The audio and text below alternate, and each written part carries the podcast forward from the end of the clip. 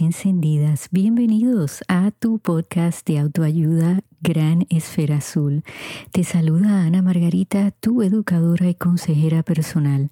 Si te encanta este contenido, suscríbete ya porque es totalmente gratis. La mejor manera de apoyarme es compartiendo estos episodios para que así nuestra comunidad pueda seguir creciendo.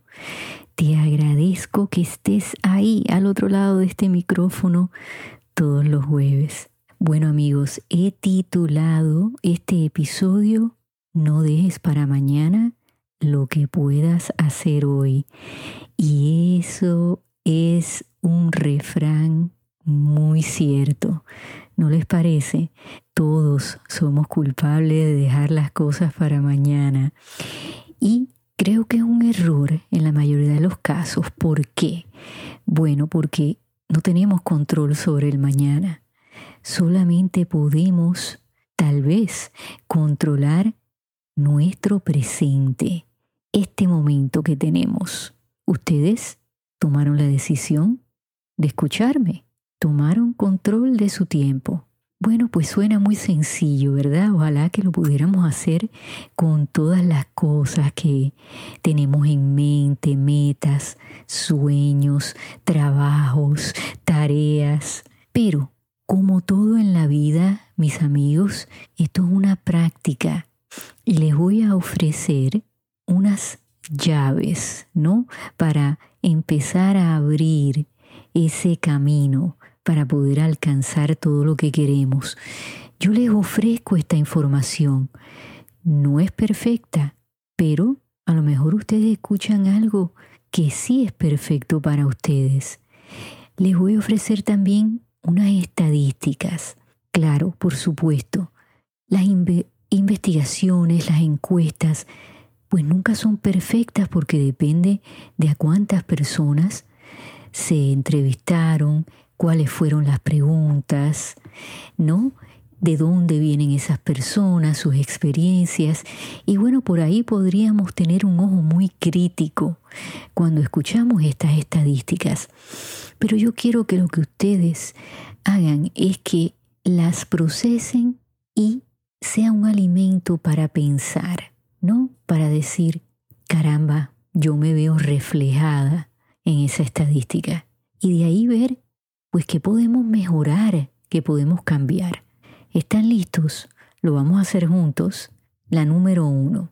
Bueno, pues admitir que somos personas que dejamos las cosas para mañana. Sí, mandar ese mensaje a nuestro cerebro. Sí, lo sé. Me gusta esperar a mañana, pensar que mañana será otro día que en estos momentos no me siento bien, estoy cansada. O sea, nosotros tenemos un doctorado en excusas. Seamos sinceros. Entonces, yo creo que en ese momento ustedes se conocen muy bien. Yo me conozco muy bien. Entonces, piensen, yo de verdad que soy así, lo dejo todo para mañana. Y si son así, admítanlo. Díganse la verdad a ustedes mismos, al mundo bueno, pues podemos decir y enseñar lo que consideremos que es lo, lo que se vea bien, ¿no? Para otras personas. Pero con ustedes mismos, sean honestos. Y no quiero que utilicen la palabra vago o vaga. Esa palabra a mí no me gusta porque tiene una connotación muy negativa. Porque lo que quiere decir es que, bueno, que nunca queremos hacer nada, que no nos interesa. Y yo sé que no es así.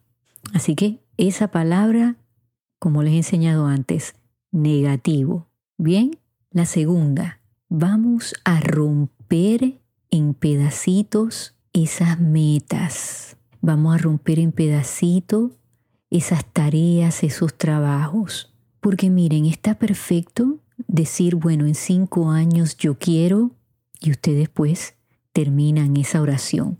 Perfecto, pero saben que a veces, como es una meta que está tan lejos, eso nos desmotiva y entonces nos da también esa excusa de decir, bueno, como falta tanto tiempo, bueno, pues lo dejo para mañana. Creo que cuando las cosas se toman un paso a la vez, son más fáciles de digerir y nos podemos convencer de hacerlas. Bien, con eso tengan en mente que los pasos, aunque se den uno a la vez, se suman. Y eso es lo que es importante. Ahí viene la consistencia de sí tomar, aunque sea esos pasos pequeños, todos los días. Y una vez que acostumbremos a nuestro cerebro, que lo volvamos a entrenar a nuestro cuerpo, pues podemos ir añadiendo cosas. De eso voy a hablar más adelante. Número tres, busca el por qué para que el cómo pueda revelarse.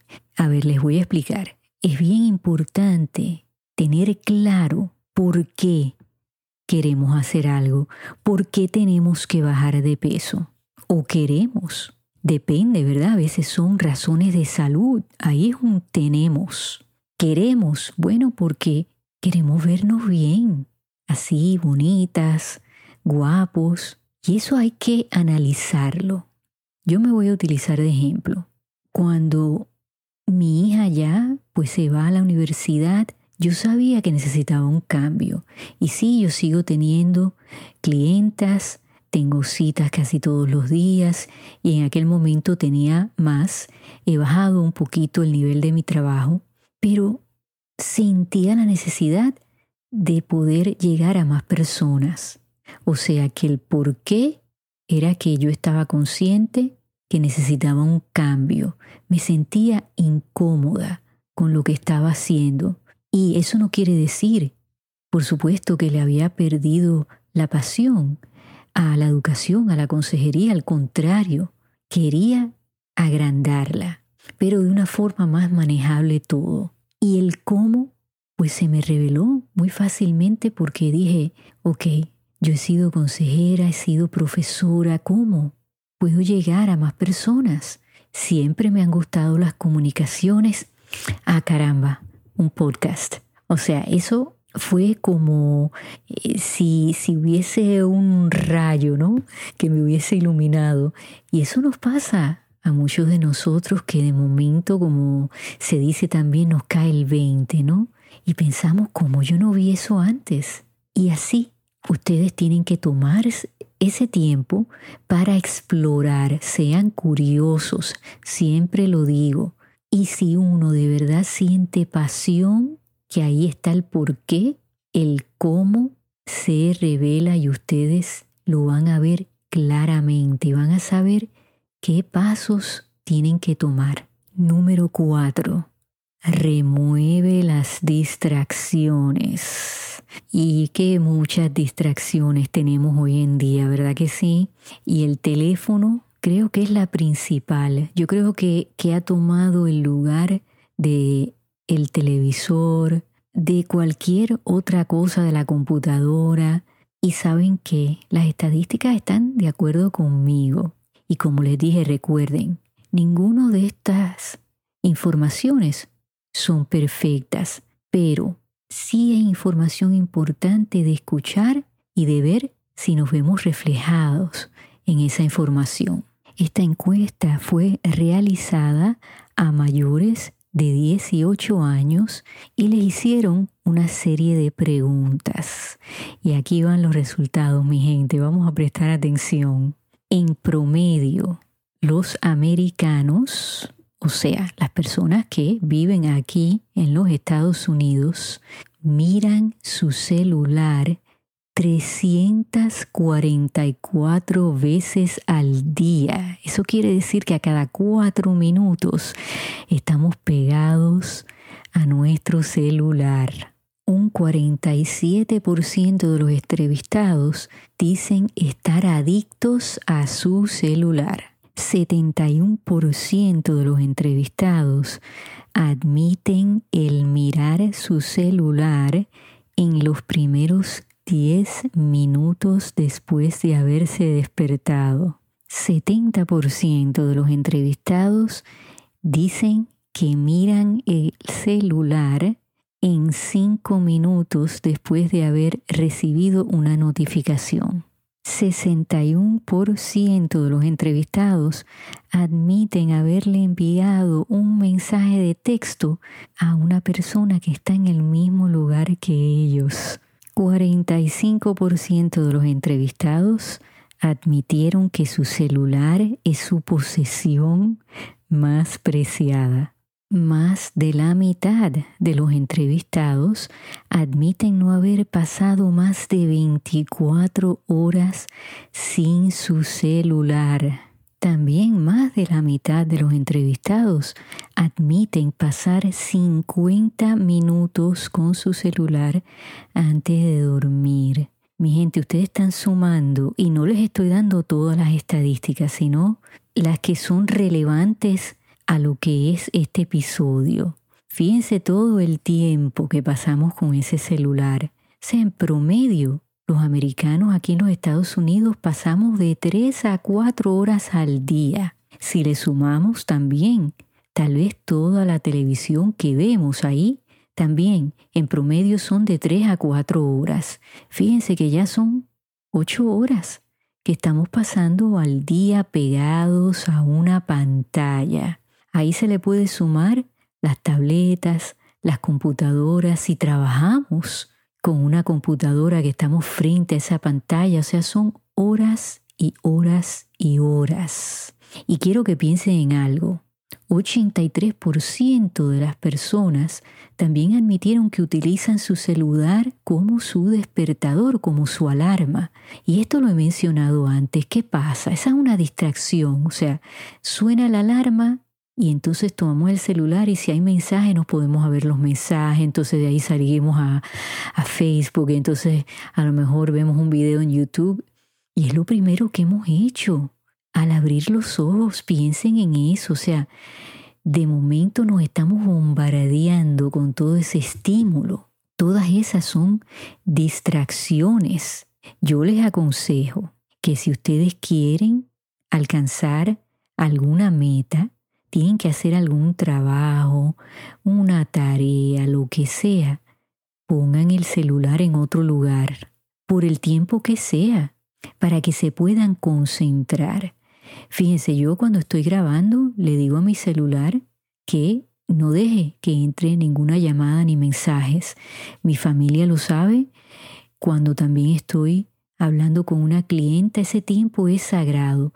Si hay una emergencia, mis hijos saben con quién se tienen que comunicar si yo no estoy disponible. Lo mismo con mi esposo. Si ustedes están dentro de una habitación, en su oficina, pues miren, pongan un letrerito afuera, expresen lo que ustedes necesitan. Yo necesito hoy media hora. Por favor, no quiero ser interrumpido. Si está en el trabajo, muchas personas se ponen audífonos y los compañeros alrededor saben que esos audífonos quieren decir que ustedes están en esa zona, ¿no? De concentración. Así que piensen ustedes si ustedes se reflejaron con esas estadísticas y cuántas otras distracciones ustedes tienen al día. Lápiz y papel, mi gente o su teléfono. No lo debería recomendar, pero lo importante es que lo escriban para así estar conscientes. Número 5. Empezar, terminar y añadir. Me explico. Cuando empecemos algo, hay que terminarlo, porque hay que enviarle al cerebro el mensaje correcto. Yo ahora voy a lavar ropa, la voy a echar en la lavadora la voy a echar en la secadora, la voy a doblar y la voy a guardar. O sea, hay que empezar algo y terminarlo. Yo sé que a muchos de nosotros no nos gusta eso, ¿no? De lavar y guardar ropa. Y saben que muchas veces gastamos más tiempo y energía en pensar lo que tenemos que hacer que cuando en realidad nos sentamos a hacerlo, piénsenlo. Ay, Dios mío, tengo que lavar toda esa ropa, ay, Dios mío, tengo que limpiar los baños, ay, Dios mío, tengo que ir a lavar el carro. Ustedes piensen, ¿cuánto tiempo? Mídanlo. ¿Cuánto tiempo yo llevo pensando en lo mismo? Y cuando se sientan a hacerlo, pues no tardaron tanto. Y ahí miren, yo les recomiendo, hagan lo interesante, pongan música, a lo mejor pueden llamar a alguien con quien no han hablado, Y entonces se entretienen, entretienen la mente. Voy a hablar de eso un poquito más adelante. Y cuando empecemos algo, lo terminemos, pues podemos añadir un poquito.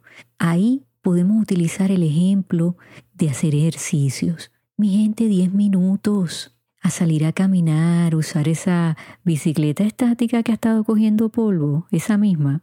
Vamos a desempolvarla. 10 minutos. Y a lo mejor entonces mañana, pues añadimos 5 más. Y así sucesivamente. Ustedes quieren cambiar algo durante el día, algún alimento. O sea, a lo mejor el almuerzo es malo para ustedes, tienden a comer mal. Bueno, pues vamos a cambiarlo mañana. Vamos a decir, voy a almorzar esto de a las 12, a la 1, a la, a la hora que sea, y voy a comer algo saludable. ¿Qué puedo añadir a esa comida que es saludable? Número 6. Acción y relajación. Con eso lo que quiero decir es que, por ejemplo, ustedes pueden trabajar en algo 20 minutos y tomar 5 minutos de relajación. O sea, vamos a suponer que ustedes están en una oficina, tienen que terminar algún proyecto y bueno, tomen esos 20 minutos enfocados para poder completar esa parte del proyecto y entonces se paran, salgan de esa oficina, vayan a caminar un ratito, estírense, salgan afuera a conectarse con la naturaleza. Es importante tomar esos descansos. Claro que sí, y es algo que nos motiva, que decimos, ok, voy a hacer esto por 20 minutos, por 30 minutos, dependiendo, mi gente. Mire, cada persona es distinta. Algunos tenemos la habilidad de prestar atención por más tiempo, otros no. Y eso está bien, ustedes adapten esto que yo les ofrezco a cómo son ustedes, a sus habilidades, a lo que ustedes se sientan cómodos haciendo. Bien, la número siete y la última es el método 3-2-1. No podemos negociar con nuestro cerebro. Ustedes piensen que nuestro cerebro, pues algunas veces como un niñito chiquitito de tres añitos. Bueno, pues no podemos negociar con ese niñito. Hay que enseñarle cómo hacer las cosas, hay que decirle que hay que hacerlas, cómo hacerlas. Y no se puede negociar, porque entonces Recuerden, hemos entrenado a lo mejor a nuestro cerebro a decir lo dejo para mañana y hay que volver a reprogramarlo y mandarle el mensaje correcto. Entonces, si ustedes están sentados en su sofá y ustedes dejan que su cerebro empiece, bueno, estás cansada, olvídate, déjalo para mañana. No, mira que hay tal cosa en la televisión y empiezan las excusas. No hagan eso, no se puede negociar. Y aquí viene este método. Ustedes se sientan cuando empiecen las excusas a fluir, dicen no, negativo, 3, 2, 1 y se paran de ese sofá, de esa silla y estírense, caminen un poquito. A ustedes que a lo mejor les guste bailar, bueno, pues den una bailadita, lo que sea que ponga el cuerpo en movimiento y a ese corazón ahí a latir, porque eso nos despierta. Y hay que hacerlo así rápido, como quitarse una curita. Y, y, es un método muy efectivo, yo lo utilizo y me funciona bastante bien. A lo mejor no va a funcionar todos los días, a lo mejor sí, hay un día que estamos de verdad exhaustos y necesitamos descanso y eso hay que reconocerlo y recuerden, no llamarnos vagos, ninguna palabra que sea negativa. ¿Qué les parece amigos? Espero que esta información la puedan utilizar y la puedan poner en práctica. Si tienen preguntas, recuerden, me pueden escribir a anamargarita.granesferazul.com y con mucho gusto les voy a contestar sus mensajes. Así que hacer esas metas, ese plan. Yo voy a ustedes. Hasta la semana que viene amigos y en donde quiera que ustedes se encuentren en esta gran esfera azul, enciendan esas esferas, regalen y reciban luz hasta que nos volvamos a escuchar.